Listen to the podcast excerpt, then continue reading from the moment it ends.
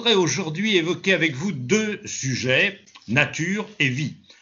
La nature, et je voudrais vous parler de la forêt. Ah, la forêt, je l'aime, vous aussi, j'en suis persuadé. Pour moi, c'est comme disait Hervé Bazin, regretté membre du Rassemblement des opposants à la chasse, une église verte. C'est-à-dire qu'on doit aborder la forêt avec respect, parce que c'est un lieu de vie et de biodiversité particulièrement riche. Songez que, à la fin du Paléolithique, à la fin de l'ère glaciaire, 80% de l'Europe était couvert de forêts. 80%. Et comme le dit un vieil adage dont je ne suis pas l'auteur, avant l'homme, il y avait la forêt, après l'homme, il y a le désert. Alors, où en sommes-nous actuellement et quelle est la situation des forêts, notamment en France? Puisqu'on va s'occuper de ce qui se passe chez nous, on peut donner des leçons à d'autres, notamment à Bolsonaro qui détruit la forêt amazonienne, mais euh, occupons-nous aussi de ce qui se passe chez nous et dont nous sommes responsables. Alors on pourrait dire dans un premier temps que tout va bien. Tout va bien parce que en 150 ans, la forêt française a plus que doublé de superficie. Au milieu du 19e siècle, l'homme avait beaucoup utilisé le bois, euh, il y avait beaucoup de monde dans les campagnes, et puis euh, vers 1850-1860, il y a eu l'exode rural, il y a eu aussi une, une, agriculture de plus en plus intensive, donc qui demandait de moins en moins d'espace, et les bois, les forêts ont repris de leur place chez nous. En 1850, la France comptait 12% de son territoire en forêt. Nous en sommes actuellement à ce jour à 31%, et donc ça a presque triplé en 150 ans. Toutefois, depuis les 30 dernières années, on voit que cette augmentation des superficies couvertes par les arbres tend euh, à, se, à ralentir sous l'effet de divers facteurs, notamment l'artificialisation de l'espace. Est-ce que cette forêt est saine et intéressante sur le plan écologique? Est-ce que c'est un milieu de vie? Hélas, non. Alors d'abord, il faut que vous sachiez que nous ayons bien présent à l'esprit que sur les 169, sur les 16 900 000 hectares de forêt que compte la France, vous en avez 12 500 000, donc l'immense majorité qui est de la forêt privée. C'est donc une forêt que soit les gens n'entretiennent pas du tout, ce qui est très bien, soit qu'ils exploitent au maximum pour en tirer du profit, puisque c'est des forêts privées. Et puis, vous avez à peu près 4 500 000 hectares de forêts dites domaniales. Euh, ces, ces forêts sont soumises au régime de l'Office national des forêts. Pendant très longtemps, et depuis Colbert, nous avions en France une administration des eaux et forêts qui gérait les bois à long terme. Il fallait euh, planter des chênes pour la marine royale. Et donc, euh, les chênes, ça se récoltait au bout de 100, 150 ans, 200 ans. Les forestiers des 17e et 18e siècles voyaient loin et bien au-delà de la vie humaine. Nous sommes à la fin du 20e siècle. La rentabilité est de mise, le marché est une obsession, il faut faire de l'argent avec tout. Et en 1966, il y a eu une réforme en France. On a supprimé l'administration des eaux et forêts et créé un office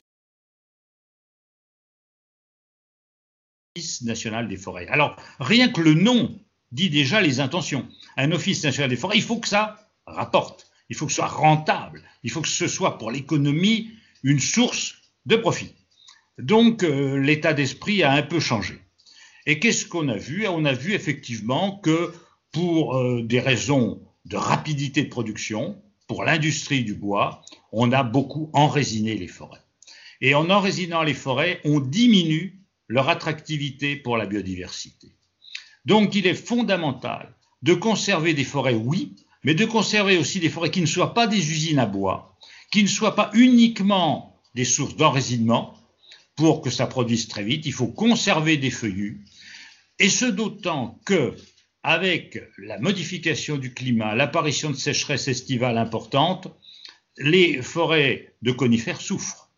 Et si vous mettez une essence unique quelque part, vous favorisez le développement de pathogènes, champignons, insectes, virus, ravageurs de, des plantes, qui trouvent avec une monoculture une source considérable de développement c'est pour eux pain béni. Et donc, si vous voulez, une forêt homogène, une forêt composée d'une seule essence d'arbres de tous la même taille, c'est une attraction pour les scolites, les, parasites des arbres. Et c'est pour ça qu'on a de plus en plus de pathologies qui affectent ces végétaux.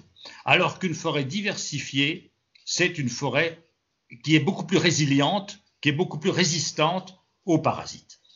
Alors, il faut se battre pour les forêts, il faut que la forêt reste un lieu de vie, il faut l'aborder avec beaucoup de respect, il faut la laisser en libre évolution si possible, et ne pas tout artificialiser, tout homogénéiser, quitte un petit peu parfois à renoncer à une rentabilité maximum.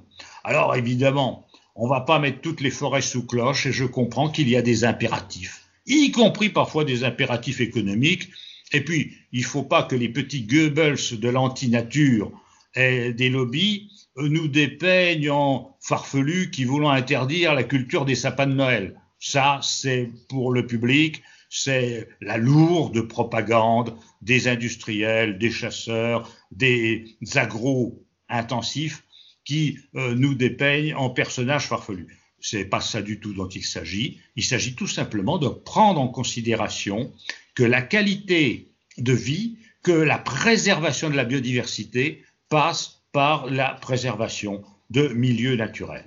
Et j'en avais déjà parlé une fois, mais je rends hommage au botaniste Francis Allais qui milite actuellement pour que la, France et l'Europe créent ce qu'on appelle des forêts primaires, c'est-à-dire laissent un certain nombre d'hectares en libre évolution sans que l'homme intervienne, parce que c'est pas l'homme qui a créé la forêt, hein, elle préexistait à l'homme, et laisser, il vous reste 70 000 hectares, par exemple, qui soient en forêt de euh, reconstitution d'une forêt primaire. Je vous ai dit tout à l'heure, la France compte 16 millions, presque 17 millions d'hectares de forêt. Si on distrayait quelques centaines de milliers d'hectares pour une protection intégrale de la nature, ce ne serait quand même pas une catastrophe économique que je sache. Mais l'économie mène le monde. Euh, la vie, la nature ne vaut pas grand-chose dans notre société.